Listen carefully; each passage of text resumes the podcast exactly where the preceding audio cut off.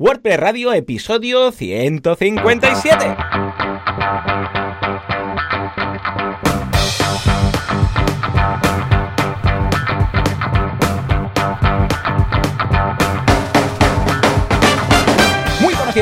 Y bienvenidos un día más, una jornada más, un mar miércoles más a WordPress Radio, el programa del podcast en el cual hablamos de este fantástico CMS que es WordPress, con el cual nos ganamos la vida ¿eh? y hacemos cositas, páginas web y todo esto. ¿Quién hace esto? Joan Artés de joanartés.com, experto en WordPress, y Joan Boluda, servidor de ustedes, director de la Academia de Cursos para Emprendedores, boluda.com, en los cuales hay muchos de WordPress. Joan, muy buenos días. Muy buenos días. ¿Qué tal? ¿Cómo estamos? ¿Cómo va todo? ¿Cómo van estas fechas navideñas, pre-navideñas? Pues bien, de momento a ningún proyecto así que digas, oh, venga, tiene que estar antes de Navidad, así que todo súper tranquilo, preparando estas dos últimas semanas, porque viendo el calendario ya queda esta semana y la siguiente y ya empiezan las fiestas, que si Navidad, que si fin de Ah, sí. año, así que bueno, lo, lo de siempre, lo de cada año, esperaremos eh, todo esto, pero antes de que termine el año, eh, tres eventos, mira, este jueves, eh, Meetup en, en Girona, donde se va a hablar sobre hosting. En Mm. este caso va a venir Javier Casares, eh, no sé quién es, no, no lo conozco. No, Casares, Casares, Mm. creo que es uno que empieza ahora. Sí, exacto. Jovencito, sí, sí. Sí, sí. Y nada, vendrá Javi a, a hablarnos de hosting. Luego la otra semana, el día 27, o sea, justo después de San Esteban, que, Mm. que aquí en, en Cataluña tenemos la típica comida y tal, que acabas reventado de comer, pues mira, el Buah, 27, cosa mala. pues tenemos Meetup, donde se hablará de Gutenberg y voy a ir yo. Así que aprovechando que bajo estos días a Barcelona, pues estaré ahí hablando sobre Gutenberg. Y ya el lunes de la semana que viene, Hmm. sí, el lunes de la semana que viene, eh, doy charla en Semana Hombre, Sí, sí, sí. Bueno, eh, tenemos la octava edición en eh, que se va a hablar de desarrollo de temas. Así que ah, tendré- tengo mi charla en la que hablo sobre cómo crear un tema con underscores. eh, estupendo, muy bien. Pues escucha, veo que es una semana bastante llena. Yo, por mi parte, es una semana de un poco desconexión de eh, la locura del día a día, porque es una semana en la cual ya tenemos que empezar a cerrar el año, empezar a tener que hacer papeles con el gestor o con la gestora, ver qué es lo que hemos conseguido, ver qué es lo que nos proponemos para el año que viene. Entonces, he guardado algunos momentos para organizarme, simplemente para echar un vistazo al día a día, ver qué tenemos que hacer, si tenemos que hacer alguna inversión, algún gasto de diciembre, a ver cómo planteamos luego también las campañas de Navidad. Y precisamente el tema de las campañas de Navidad es el otro gran tema de esta semana, porque estamos ya planteando después del pistoletazo de salida del Black Friday, Cyber Monday y todo, que aún hay algunos, hay- aún, aún hay algunas campañas que duran de Black Friday, yo creo que van a hacer Black Month, Black, Black December. Sí, sí. Y, y nada, estamos valorando con los clientes. Estoy acabando los últimos porque tenía muchos que querían hacer Black Fridays y estamos valorando todo, apuntándolo todo para el año que viene, saber cómo fue y actuar en consecuencia.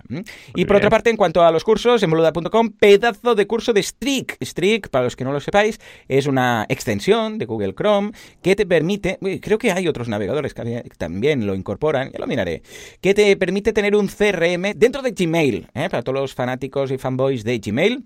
Pues que sepáis que podéis tener vuestro CRM dentro del cliente de eh, email. Con lo que, échale un vistazo que está muy bien, te permite hacer mil virguerías. A menos bien. mirad la primera clase, que es así de introducción, para ver todo lo que se puede hacer. Y si os encaja, pues adelante con el curso. O sea que hasta aquí nuestra semana, bueno, esta media semana que Sí. llevamos. Si te parece, nos vamos con nuestro patrocinador, que ya nos ha dicho, es muy loco, que renueva para el 2020. ¿Vamos allá? Oh, venga. Venga, ah, Juanca, dale, dale. Más, sube, más, que peten los tímpanos Hay un mundo lleno de perversos, de malos, de pingüinos, de mm, todos los malos de las películas de, Marvel y de DC, todos juntos. Ahí, todos juntos. Pero nosotros tenemos nuestro Batman, ¿eh? el, el superhéroe, el que va con su cinturón, su gorro, su armadura, que marca ahí los abdominales como si fuera cosa mala, que es Sideground. Sí, sí, Sideground tiene una base underground, ¿eh? Sideground, underground, y nos salva, nos mantiene arriba y rápidos como flash. Pues sí, pues sí, es el superhéroe. ¿Cuál sería el, ¿Cuál sería el villano de los hostings? Eh, da igual, da igual. Vamos a correr un tupido velo. Bueno, bueno. pero ahí estaría. Venga, va. Ah, cuéntame, ¿qué vamos a destacar de la gente de, de SiteGround este año? Esta, bueno, esta semana, este final de año, casi, casi. Exacto, sí. Eh, pues mira, vamos a cerrar la ronda de, hostings para otros CMS oh, barra sistemas y vamos a comentar el último de esta rueda, que es el hosting PrestaShop. Eh, recordemos que PrestaShop es un sistema de e-commerce para tiendas que ya tengan un cierto nivel, que hayan integraciones eh, complejas, etcétera. Igual, pues estaría a nivel de Magento, por ejemplo, ¿no? Pues, bueno, SiteGround tiene la, la opción de hosting PrestaShop totalmente personalizado, optimizado para este CMS, pues que por ejemplo el arranque sencillo de PrestaShop, migrar un proyecto existente, seguridad, bueno, la de siempre, con monitorización 24/7, backups diarios, producción a nivel superior ya directamente a nivel de servidor, ¿no? Ya no instalando un plugin, sino que directamente en el servidor. Luego, pues eh, con un hardware de primer nivel, ubicaciones múltiples y CDN y rendimiento optimizado. Y por último, un soporte experto totalmente eh, totalmente profesional ah, con los conocimientos de PrestaShop y también los planes de alojamiento. Tenemos el plan Startup con 3,95 euros al mes, Grow de 6,45 euros al mes y el Go sería ya el más pepino de 11,95 euros al mes. Estupendo, pues nada, échale un vistazo. Todos los que tenéis PrestaShop, ya sabéis también que tenéis un curso en boluda.com de temas de PrestaShop. Y escucha, puede ser que a alguien le encaje más PrestaShop porque tiene ciertas cosas que no tiene WordPress con WooCommerce y al revés, que les puede encajar mejor. Nosotros somos WordPressers forever, pero esto no quiere decir, como dice eh, Jake Goldman ¿no? de, de Tenap, que WordPress sea, vamos, la solución para todo el mundo. Con lo que, muy bien que también ofrezcan este servicio especializado para uh, PrestaShop. Y ahora sí, si te parece, nos vamos a la actualidad porque hay cuatro cosillas, incluido un drama press. ¿Qué te parece? Venga, vamos para allá. Juanca, dale al botón. Venga. Virtualidad, Press, Press Press, Press Press, Gutenberg y Yoast. Madre mía la que ha liado.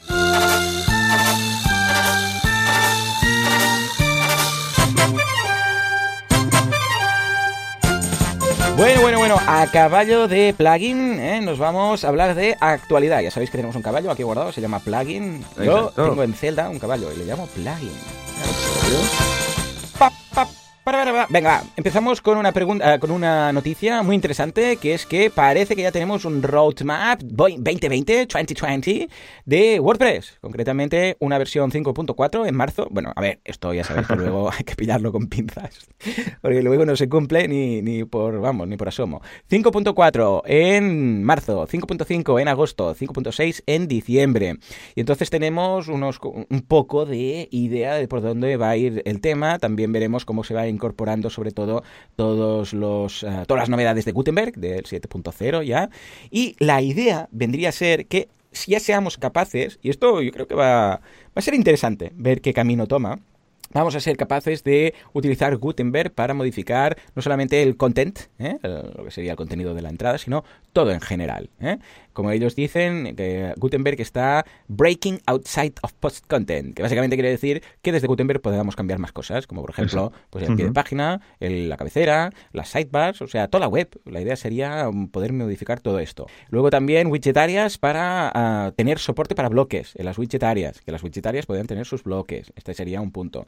Luego también un directorio de bloques para instalar, eh, como tenemos el directorio de plugins, sabéis que cuando vamos a, a plugins tenemos ahí, podemos buscar dentro de WordPress, que no sé si la gente busca mucho por ahí. Yo prefiero ir al directorio como tal de, de WordPress, a no ser que coloque el nombre de un plugin, que entonces sí, pero buscar, por ejemplo, sé, pues plugin de, de seguridad en, en, el, en propiamente dentro de WordPress no lo hago nunca. Igual es que estoy más acostumbrado a trabajar con el, con el directorio. Eh, dentro de, de, el buscador interno de plugins del, uh, del dashboard, ¿tú lo utilizas para buscar uh, plugins, Joan? No, yo lo que hago es directamente pongo el. El nombre, ¿no? Sí, o el nombre. Por slug también lo encuentra, ¿eh? porque a veces... Eh, sí, como hay una especie de SEO raro en, en, el directorio, que a veces buscas un plugin por el nombre y no sale. Y no sale. sí, Exacto. Meto el slug. Bueno, pues muy bien, también la opción. Pero sí, lo usamos para buscar directamente el, plugin como tal, ¿no? Bueno, pues esto mismo lo incorporarían dentro de, Gutenberg, de forma que cuando le das el más, ¿vale? Le das al botoncito de añadir, podrás buscar y añadir ah, esos bloques, que en realidad, ojo, va a ser un, plugin que tiene ese bloque. Lo que pasa es que, claro, es raro, porque imagínate que tú dices, ay, quiero, yo qué sé, unas, una navegación por pestañas, ¿vale? Entonces pones ahí tabs o pestañas o lo que sea. Claro, te aparecerá un plugin ahí que incorpora ese, en este caso, pues, bloque de pestañas. Lo que pasa es que ese plugin igual lleva, pues, 30 bloques más. Entonces, claro, mm, porque un plugin no equivale un plugin por bloque que yo creo que quizás depende de cómo sería mejor, ¿no? Un plugin que haga solamente este bloque. Normalmente es un plugin que incorpora pues 10, 20, 30 bloques. Entonces, claro, no sé hasta qué punto tiene sentido. Y bueno, luego las mejoras de las actualizaciones de plugins, themes, etcétera, y 6500 issues que hay eh, pendientes. ¿eh? ¿Cómo lo ves, este Roadmap 2020? Yo lo veo genial y un poco más acercándonos ¿no? a ese bueno, a, ese prototipo que, vimos hace tiempo sobre que ya poder editar todo WordPress ya con, los bloques, yo creo que esto, vamos, va a ser un cambio brutal y a la gente le va a encantar, sobre todo a la gente con perfil de editor, de de tema de periodistas, redactores, que esto les va a encantar de poder personalizar toda la web a nivel de core ya directamente sin depender de plugins de terceros. Así que ah, yo creo que esto va a ser un punto muy fuerte, que si se consigue, y que yo creo que sí, a nivel de WordPress. Así que veremos qué tal.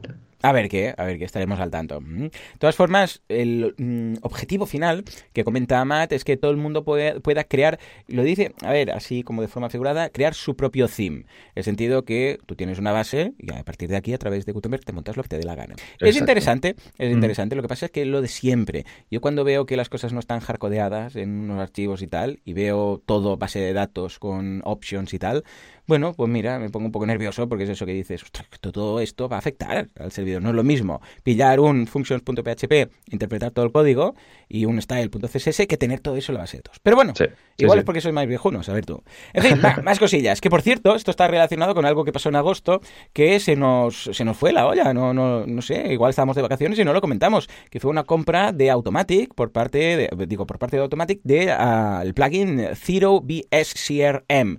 O sea, o sea, esto parece un trabalenguas.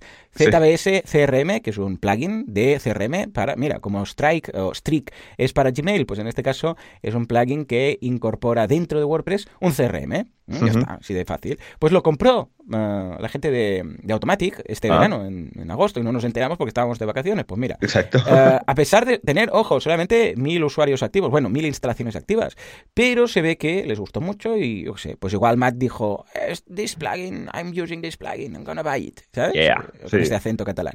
Bueno, pues nada, el caso es que han hecho mejoras, han hecho el 3.0 y ah, quiere decir que Automatic está interesado en potenciar bien este plugin y no abandonarlo como hemos visto en algún caso, que ha comprado algo y luego se ha olvidado un poco, pues está bastante bien. Yo lo probé hace bastante, no la versión 3.0, ni mucho menos, y tiene su propio dashboard, o sea que cuando tú te apuntas puedes ir a, es un SaaS para entendernos, puedes ir ahí a tu área de cliente y ves todo el tema, pero luego a la vez también se incorpora dentro de tu WordPress, de forma que cuando estás en tu panel de control, pues vas a Sales Dashboard y ahí veis pues el CRM con los clientes, con pues los ingresos, con todo ahí. Con lo que, bueno, un vistazo, está bien, está bien, está interesante y lo han mejorado. Bueno, yo creo que esto va a ir hacia Jetpack, yo creo. ah, pues no te extrañe. No, pero ya lo comentan en el post que, que en principio le llamaron Jetpack CRM, pero no sé si al final salió bien. Así que. Exacto, pero sí, Y recuerda que, que, hubo una inversión muy fuerte de Salesforce en Automatic, o sea que eh, tiene todo un poco de sentido. Algo, algo quieren hacer, pero si lo meten en Jetpack va a ser una bajón. En fin, bueno, bueno, a ver qué tal va tú. Sí, sí, sí. Y bueno, por otra parte, también tenemos, antes del Drama Press, eh, tenemos una documentación para la creación de bloques, una, un inicio de documentación que han propuesto. Es un artículo de Justin Tatlock en el cual habla de cómo deberíamos eh, aproximarnos a este full site editing que estábamos hablando, es decir, de cómo modificar todo WordPress, lo que queramos, a través de bloques. Incluso hay una propuesta de estructura creada que partiría a partir de theme y style.css, luego functions, block templates, que serían como lo que estamos acostumbrados ahora de las template de los template files, pues lo mismo, pero para bloques. Entonces tendríamos un block templates y dentro de block templates, que sería la, en este caso la, el directorio, la carpeta, tendríamos index, single archive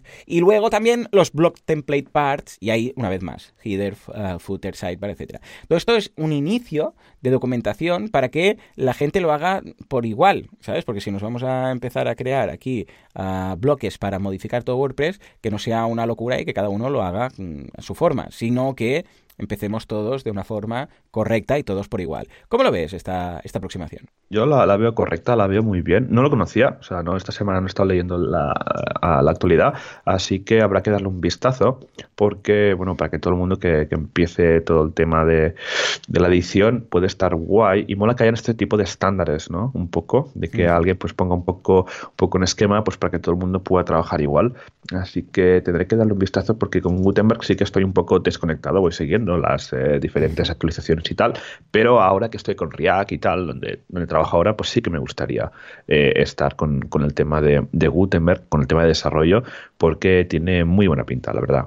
Totalmente. Bueno, pues nada, de una noticia muy interesante a un Drama Press. ¿Tenemos, ¿tenemos ruido de, de Drama Press o algo, por favor, Juanca?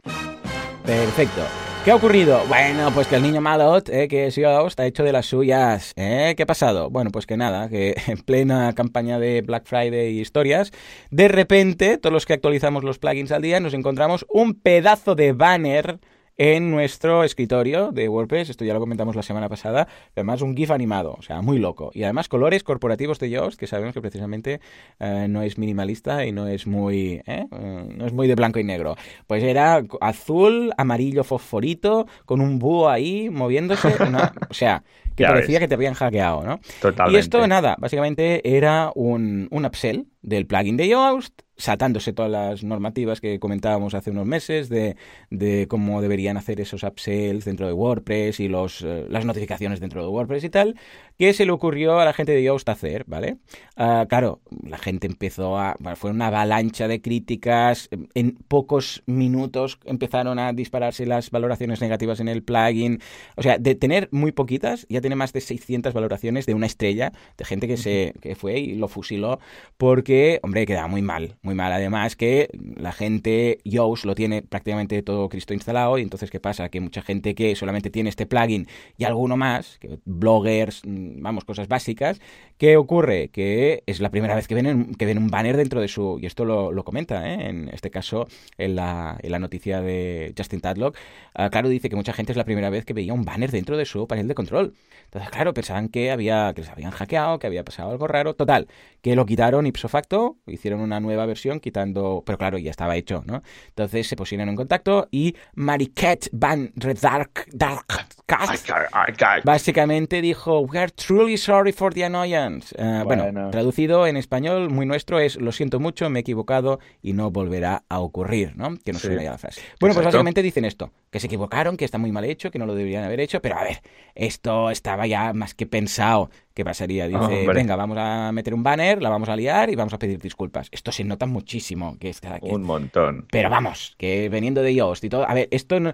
A ver, meter un banner así no se hace sin pensar. Eh, o sea, no tiene que haber ahí un diseñador que lo haga, es un GIF animado, voy a hacerlo, alguien tiene que dar la aprobación, lo prueban, ven cómo queda, o sea, esto no es, ay, se nos ha escapado, ¿no? Esto es que, como dice la gente de Yoast, que también lo dice en el artículo, se ve que el crecimiento de Yoast no es el que debería ser la empresa, entonces lo están notando. Ojo que Yoast tiene 90 tíos ya, ¿eh? En nómina. Madre mía. 90 personas. Madre mía. Es una locura. Y tiene ya 5 millones de instalaciones activas. E-, es interesante que haya pasado esto porque hemos conseguido algunas cifras curiosas de Yoast. Y es que, aparte de los 5 millones, que esto ya lo sabíamos, de instalaciones activas, nos comentan en este artículo que hay un 2% de gente que tiene el, el de pago de los 5 millones. Esto quiere decir que son 100.000 clientes, Joan. 100.000 personas tienen la versión de pago de Yoast. O sea, tiene 100.000 clientes solamente del tema de Yoast, eh, del, plugin. Luego Yoast tiene más cosas y hace consultorías y hace mil historias, ¿no? Y tiene otros plugins y tal.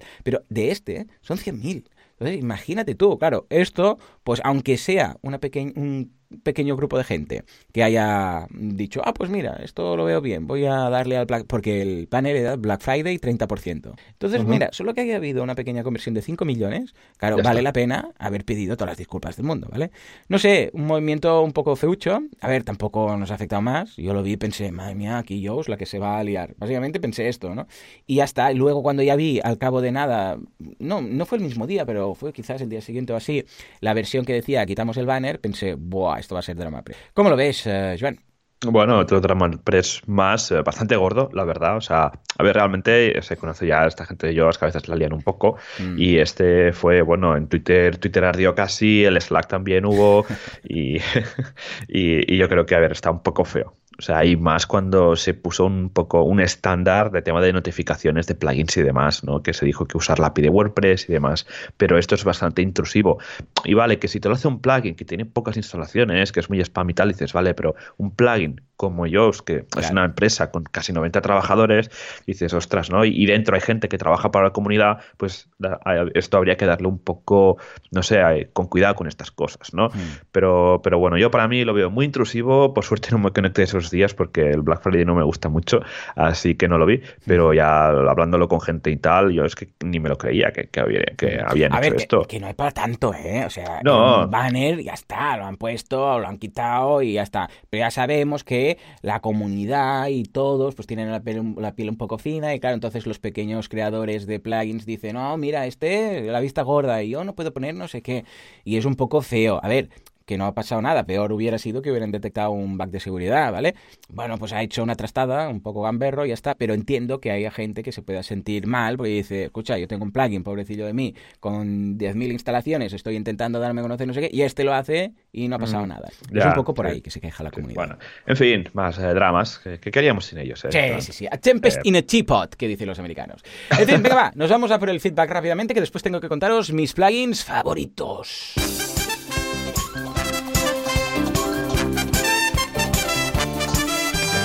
FitPress, PressFit, Feedback, FatPrit, las preguntas de la audiencia.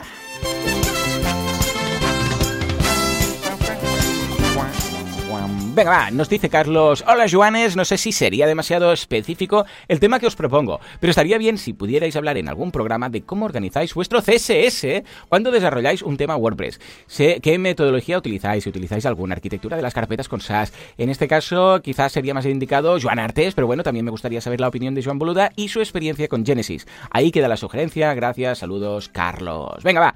¿Qué, ¿Qué, haces tú, Joan, para organizar? Yo personalmente utilizo un style.css, lo tengo todo ahí, y en algún caso muy puntual a cargo algún CSS extra, como por ejemplo WooCommerce, siempre y cuando tenga WooCommerce instalado. O sea, si detecto que está WooCommerce instalado, entonces cargo un extra para no cargar todos los estilos. Lo que pasa es que como normalmente cuando hago algo esa medida para el cliente, pues entonces ya sé si tengo que poner esos estilos o no tengo que ponerlos, porque dice, bueno, si tiene un WooCommerce los pongo, si no, no.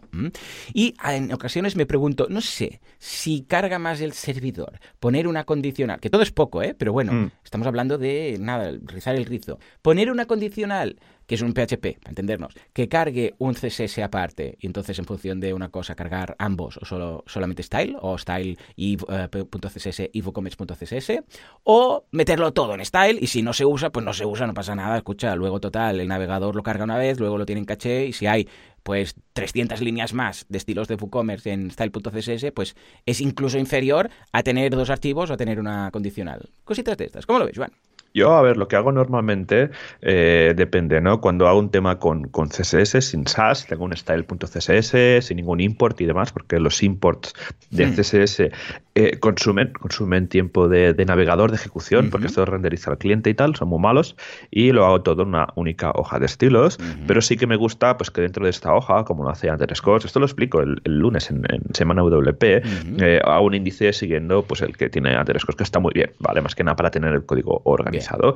Y luego cuando hago el tema con, con SAS, sí que lo hago por ficheros, porque al final el producto final que sale de, de, SAS es un único fichero CSS mm, que tú no haces, que lo produce el mismo.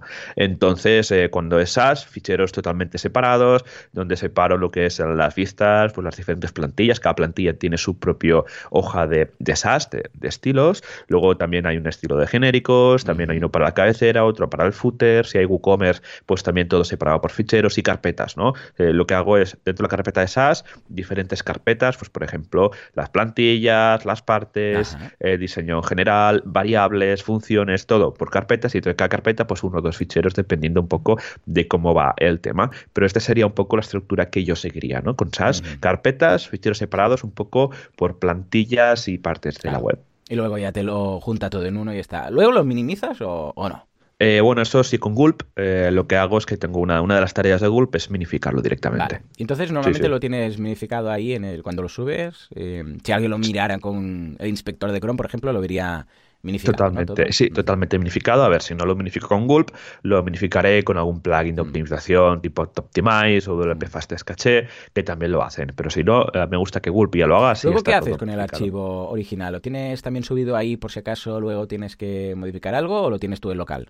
No, no, todo subido. están ambos, sí, ¿no? Ambos subidos. Sí, sin problemas, se puede tener todo. Al final, ahí no hay nada de código que sea, ostras, esto es crucial, ¿no? Al final es lo mismo traducido de esas ACSS, ¿no? El resultado que vamos a tener. Aquí sé sin problema tenerlo subido. Sí, es como los archivos Moipo, que los subes los dos. Ah, sí. Que en realidad no hace falta subir ambos, ¿no? Porque uno está por, uh, por decirlo así, por compilar, ¿no? Pero bueno, lo tienes ahí más que nada por un tema de, ostras, si luego lo necesito, pues sé que son van de la mano, ¿no? Pero en realidad, escucha, uno es para editar con un editor de PO, de archivos PO y otro es el que, el punto de meo es el que interpreta WordPress, pero los podrías borrar los otros y no pasaría nada. O los POT, ¿sabes? Que tenemos los templates ahí, que están ahí básicamente, pues, si alguien se lo baja, pues se lo bajará, pero no le va a servir de mucho. En fin, pues interesante. Hay estos detalles de web performance que a veces eh, me he planteado, que incluso he hecho experimentos, pero es tan mini, mini, mini el cambio, como lo que decíamos de cargar un estilo 2. A ver, actualmente con HTTP 2 y, y todo, a ver, realmente se nota muy poco, pero había un tiempo en que incluso pensaba, a ver, esta función la coloco, por ejemplo, imagínate que es una función que afecta a category. ¿Qué hago? ¿Creo category.php y lo meto ahí? ¿O hago una función que en functions.php y lo centralizo todo ahí con una condicional y le digo is if category, eh, ¿sabes? Entonces carga esta función. Claro, yo lo he probado, porque por un lado dices, hombre, es mejor tenerlo todo en functions.php que en, no sé, single.php, luego no sé qué, category.php, eh, porque lo tienes todo ahí centralizado y luego es más cómodo incluso y tal, y solamente se debe cargar un archivo.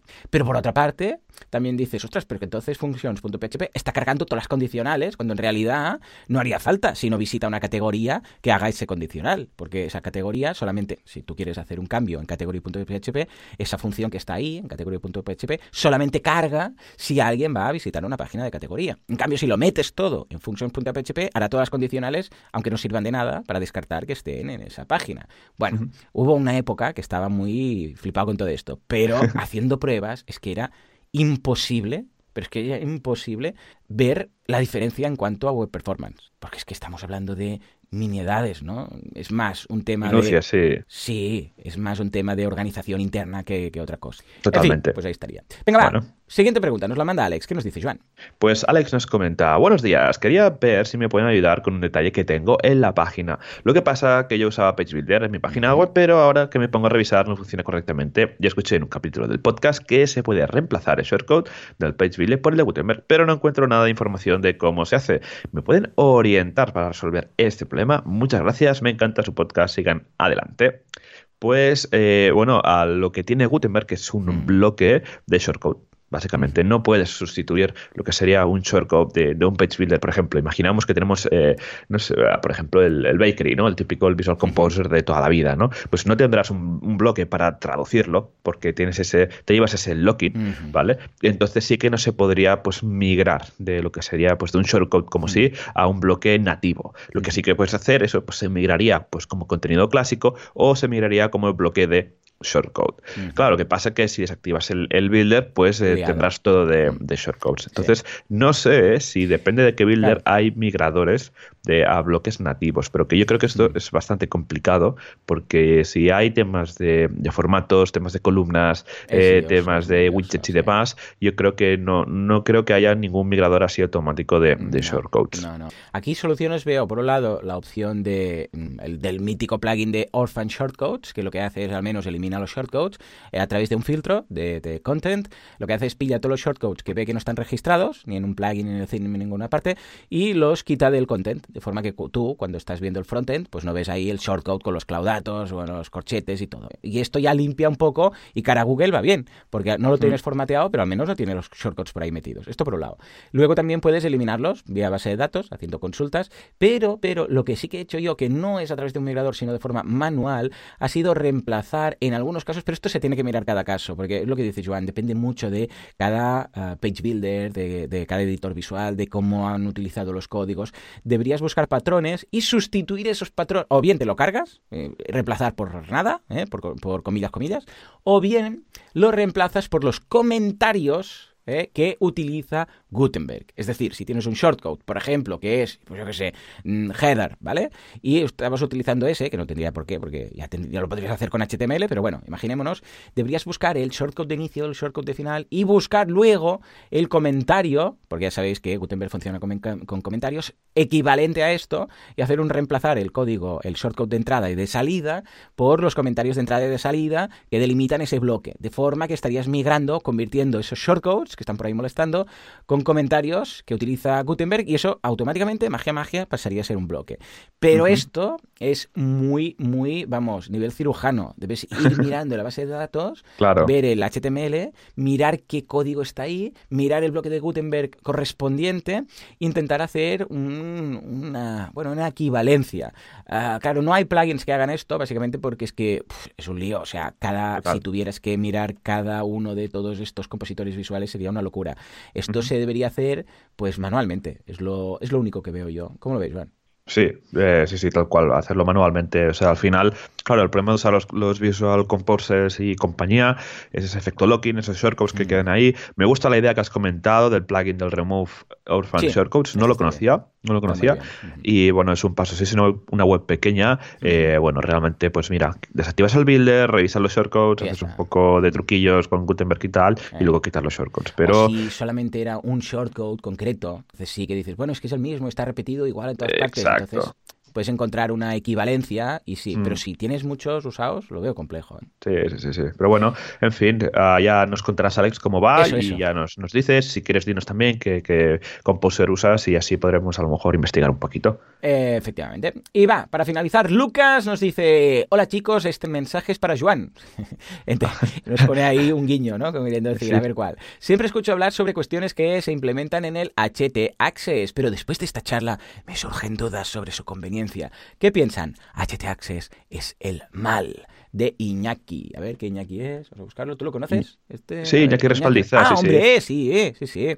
Muy bien, ¿qué opinas de HT Access? A mí personalmente me facilita mucho las cosas y lo utilizo con limitaciones, pero lo utilizo muy felizmente. ¿Tú qué tal?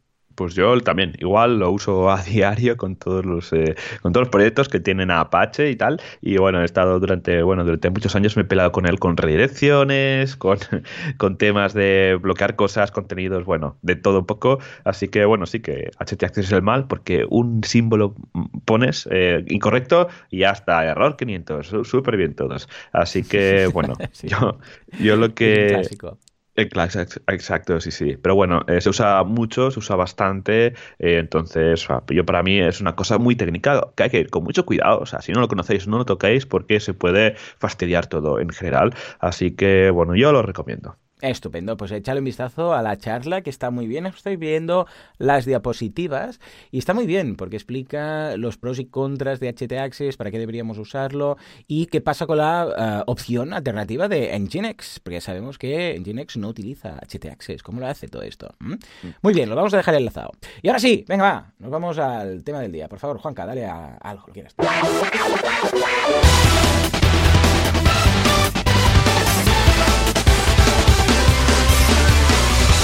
Bien, bien, bien, bien.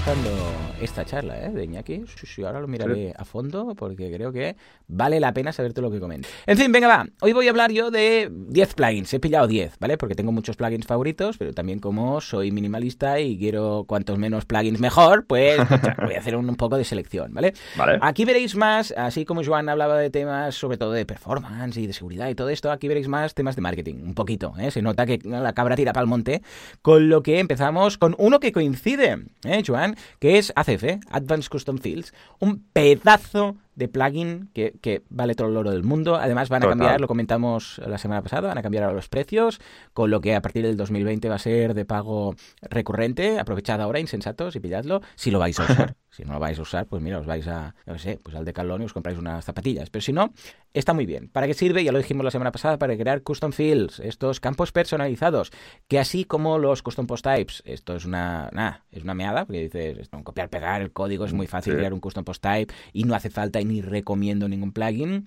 Uh, ACF es distinto. ACF incluso te permite, ojo, de hecho, exportar el código y luego ese código usarlo en tu theme y así no hace falta que esté el plugin instalado, con lo que los fans del hardcodeado de todo este tipo de cosas lo podéis hacer. Lo exportáis, lo tenéis ahí y luego, como la gente de, de Metabox, eh, un plugin muy parecido, pues que también funciona parecido de forma que puedes tener el código. Pero si no, eh, vale la pena. Totalmente. Creas los campos que te dé la gana. Quieres, quieres poner un selector de fechas, ahí lo tienes. Quieres poner un, un selector de colores, lo tienes ahí. Está todo parametrizado bien. Eh, no, no, estás ahí diciéndole al cliente que seleccione el desplegable de Custom Fields, un, un campo y la líe, sino que la verdad es que está estupendo. Y luego tiene sus helpers, sus funciones helpers para mostrar ese contenido. Recordemos que lo que hace el plugin por defecto es simplemente añadir unas metabox para que tú pongas tus campos, pero luego no se muestran mágicamente, ¿eh? sino que debemos mostrarlos en los archivos de plantilla.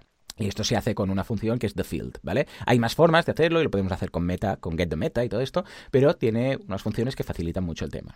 Lo que 100% recomendado. De hecho, en Kudaku, si vais a guía, no, a proyectos, si vais a Kudaku, los que estáis apuntados, si vais a proyectos, veréis que hay la versión de la guía del emprendedor online, ¿vale? Tú puedes poner tu DAFO, tu Canvas, todo esto, ¿no? Y crear proyectos. Le das nuevo proyecto, crear proyecto, vale. Voy a poner mi DAFO, lo creas todo, lo guardas, lo editas si quieres, lo borras si quieres. Bueno, pues esto está todo hecho con Advanced Custom Fields, ACF, o sea que miradlo, que está muy chulo. Más cosas. Stream. Stream es un plugin muy interesante que tengo instalado en varios proyectos y que de hecho ahora también he hecho unas cuantas pruebas en, Boluda últimamente. Y está muy bien porque te permite, esto es curioso el plugin Stream porque ha pasado de almacenar todos los datos en la base de datos de WordPress, almacenarlos en un servidor de la gente de Stream y ahora una vez más vuelve a estar todo en la propia base de datos. Y básicamente es un log, para entendernos, es un registro de todo lo que ocurre en tu web. ¿Alguien se loguea? Se apunta. ¿Alguien se desloguea? Se apunta. ¿Alguien modifica un archivo? Se apunta. ¿Alguien añade un plugin? Se apunta. ¿Alguien borra un plugin? Se apunta. O sea, todo lo que quieras. Se puede filtrar, evidentemente, porque claro, lo primero que hice cuando lo probé, por ejemplo, en Boluda fue quitar logins y logouts. Pues claro, es una locura. Todo el rato la gente conectándose y desconectándose. Y además que ensucia ahí, porque tú lo que quieres ver es lo importante. Entonces, para, sobre todo, para membership sites, para e-commerce y para gente que tenga un equipo de gente con varios administradores, con varios editores, varios permisos, va muy bien. Entonces tú puedes filtrar, incluso creas, eh, puedes crear alertas. Si alguien quita un plugin o desactiva un plugin, mándame un mail. ¿Vale? Todo esto se puede hacer muy, muy interesante, este plugin de Stream. Uh, Joan, tú eres muy fan de este plugin. ¿Lo tienes instalado en algún proyecto tuyo? Sí, sí, en varios proyectos, en clientes y, proyectos que he realizado, porque primero te ayuda a mantener un poco el, orden, bueno, no el orden, sino tener un poco el registro de lo que pasa en tu web. A ver, si eres un usuario solo, no pasa nada, o sea, no hace falta instalarlo, pero si es un proyecto con varios usuarios a nivel de administración, de edición y demás, pues va bien saber qué está pasando un poco por si el día de mañana se lía, ¿no? Importante también que todo el mundo que esté usando el, WordPress a nivel de administración tenga su propio usuario, porque... Si no, todo, el mundo hará lo mismo. Y, luego, Esto en pues, general es que es muy bueno, ¿eh? Total. Entonces, bueno, es importante que todo el mundo tenga su cuenta, ¿no? Y también a nivel de seguridad es una muy buena práctica que todo, el mundo tenga su propia cuenta, ¿no? Y luego que esto para el tema de la GDPR, eh, creo que uno de los puntos de la GDPR es que si pasa algo a nivel de, yo qué sé, borrado de cosas o temas que, que, mm. de seguridad, pues hay que saber qué ha pasado. Mm. Entonces, con esto te, te, ayudaría a cumplir, si no mm. eh, voy errado, el tema de la de la protección de datos. Totalmente. De hecho, yo tengo que confesarte que cuando empecé a utilizar Stream, la primera vez de todas, hace muchos años ya, madre mía, cómo pasa el tiempo, era para detectar lo que hacían los clientes con las webs. ¿Vale? Porque entonces, ¡ay, no me va esto! ¿Has tocado algo? No. Entonces, claro, con Stream Ah, perdona, es que aquí pone que has tocado este plugin o que has desactivado esto. Ah, sí, ahora me acuerdo. Ah, Tengo que pensar que esto era el uso que le daba, ¿eh? Luego, pues ya lo uso para más cosas. Pero al principio iba muy bien, ¿eh? Porque, escucha, si la lía al cliente, que lo sepa. En fin, pues ahí está, Stream. Venga, luego PowerPress. Y también a la vez lo junto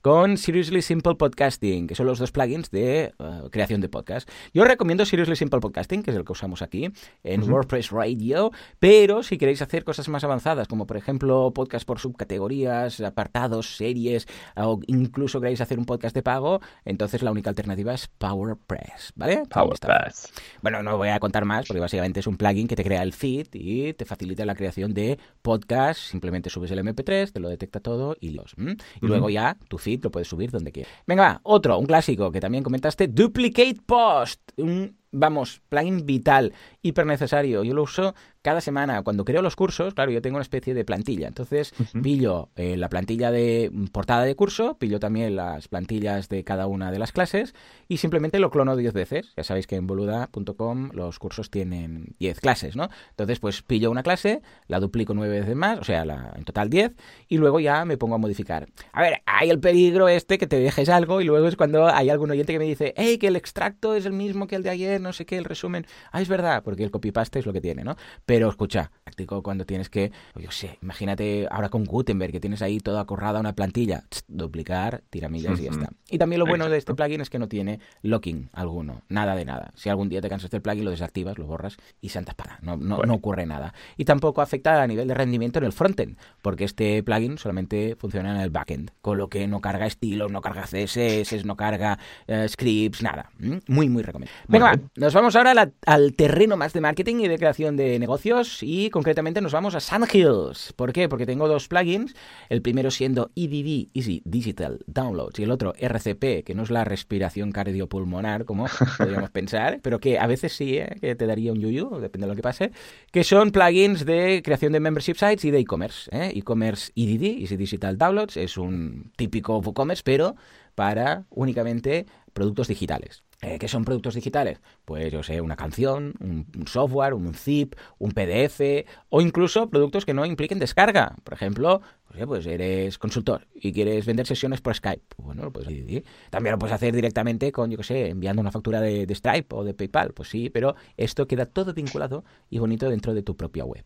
Con lo que, si lo que vendéis es virtual o virtual descargable, EDD, perfecto. Y es un plugin mucho más liviano y más pensado Ah, para temas virtuales que no WooCommerce. ¿eh? Que ojo, WooCommerce también lo podéis usar, ¿eh? Si vosotros tenéis una tienda mixta y tenéis ambas cosas, WooCommerce es perfecto, porque podéis enviar productos y luego también podéis vender plugins, vender archivos, vender themes, lo que queráis. Pues he trabajado con, eh, si no recuerdo mal, con Restrict Content Pro en algún eh, cliente que tenía el tema de membership y Didi lo, siempre lo recomiendo para todo el mundo que se quiera montar un membership, porque yo siempre he usado el cóctel de WooCommerce con memberships y subscription, que me gusta más por ser de WooCommerce y demás.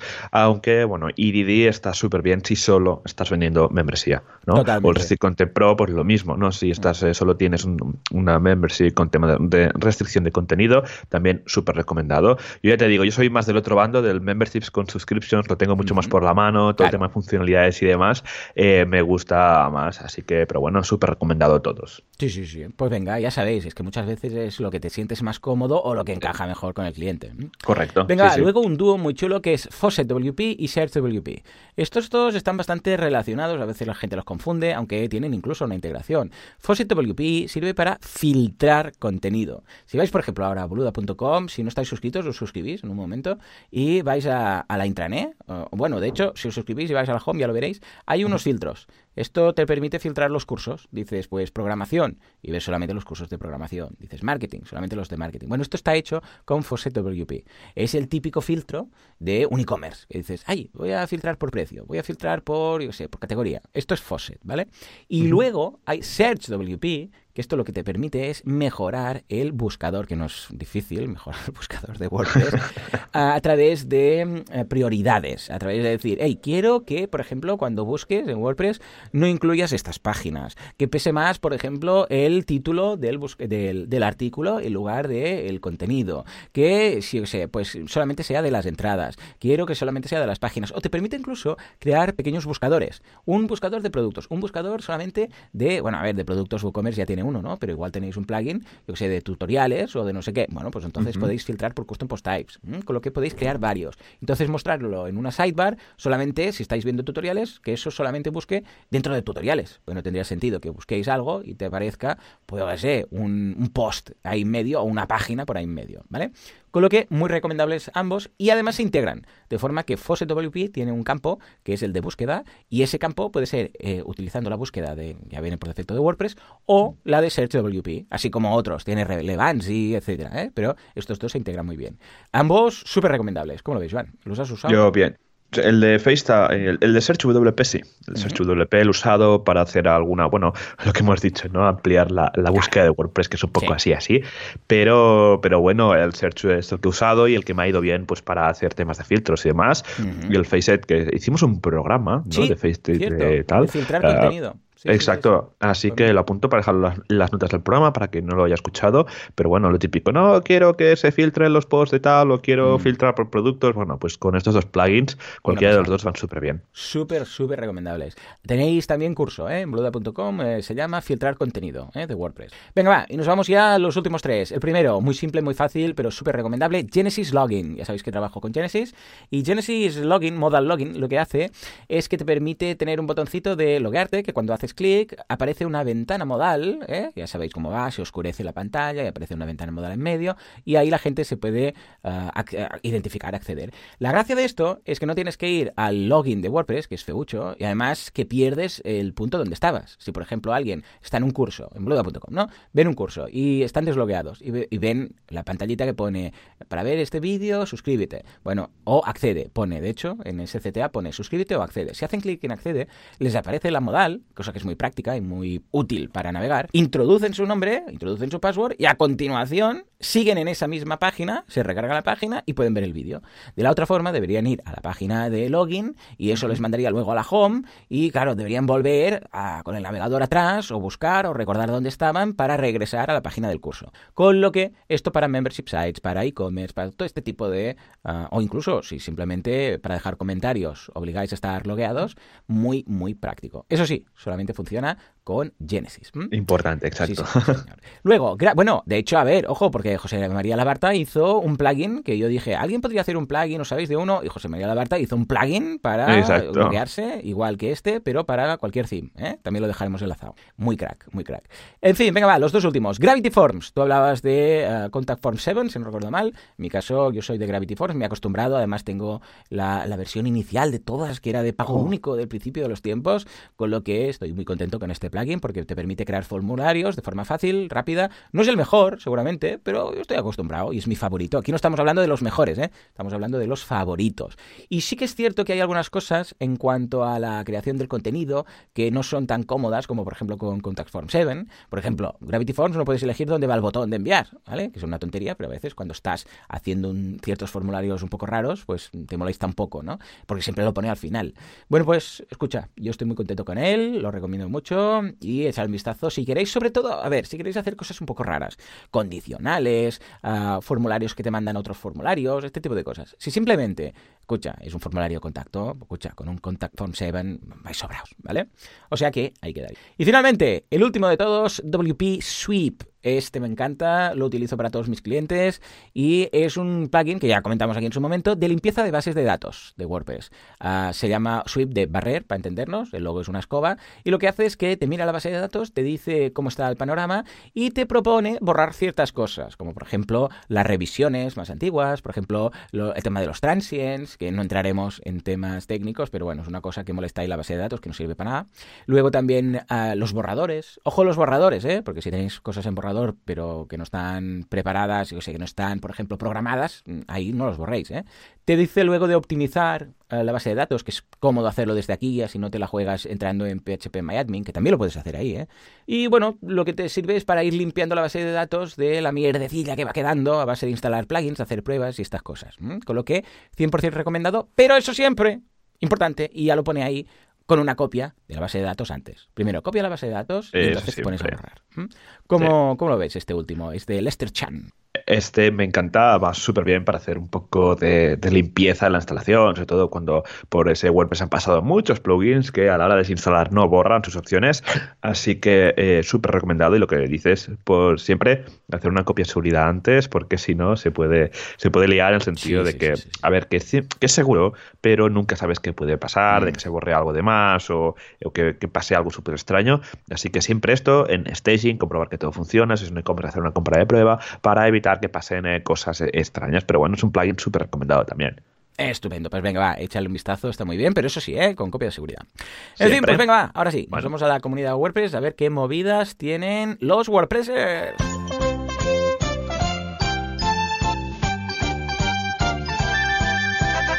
Comunidad WordPress, WordComunidad, WordPress, bueno, todos unidos, jamás serán vencidos. Sube, sube. Venga, Joan, cuéntanos, ¿qué meetups y qué WordCamps tenemos esta semana? Pues mira, durante estos próximos siete días tenemos miércoles 11 de diciembre, o sea, hoy WordPress Donostia, Copywriting Web para Landing Page, un aterrizaje de 10, en WordPress A Coruña las nueve frases cruciales para diseñar una web atractiva y efectiva en WordPress Madrid. Pregunta lo que quieras acerca de WordPress en Zaragoza. WordCamp Zaragoza 2020, presentación más votación de ponencias y talleres. Jueves 12, WordPress Tarrasa, cómo gestionar el contenido de web más allá de las entradas y páginas. En Girona, cómo escoger un hosting adaptado a las necesidades de tu WordPress. En Málaga, preguntas y respuestas sobre WordPress. Saltamos al viernes en Pontevedra pon sentidiño a tu contenido en WordPress. ya pasamos a la semana que viene, comentamos que en Alicante el lunes eh, tenemos Gamifica tu WordPress, en... Eh, las Palmas de Gran Canaria crea página de ventas espectaculares, puedo mejorar el mundo con WordPress. Y al martes en Cartagena, nuevo canal para potenciar tus productos en WordPress con Amazon. Y, ya está. Y luego tenemos, tenemos algunas WordCamps por aquí. Me han dicho que, el año que viene tenemos un montón, pero empezamos con la WordCamp Zaragoza, que está confirmada, que es el fin de semana del 17 al 18 de enero. También, ¿qué más? Tenemos a WordCamp Europe en Porto, es del fin de semana del 4 al 6 de junio. WordCamp Barcelona para creadores de contenido el fin de semana del 23 al 24 de octubre y alguna más que cuando se confirme ya la tendremos por ahí eh, anunciada por todos los sitios.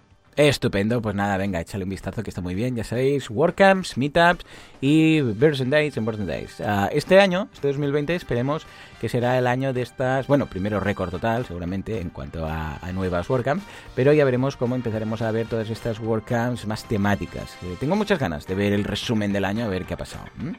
Muy bien, pues ya está, hasta aquí el programa de hoy. ¿eh? Como siempre, muchísimas gracias por todo, por vuestras valoraciones de 5 estrellas en iTunes, por vuestros me gusta y comentarios en iVoox, gracias por estar ahí al otro lado, por dar a conocer a todo el mundo este podcast, por escribirlo con grafito en las calles, pero por favor que sea alabable, porque si no seréis unos terroristas eh, poco y ya está, por no ser asesinos, por todas estas cosas que siempre comento, por no pegar a la gente por la calle y por estar aquí una semana más dentro de siete días. Hasta entonces, adiós. adiós.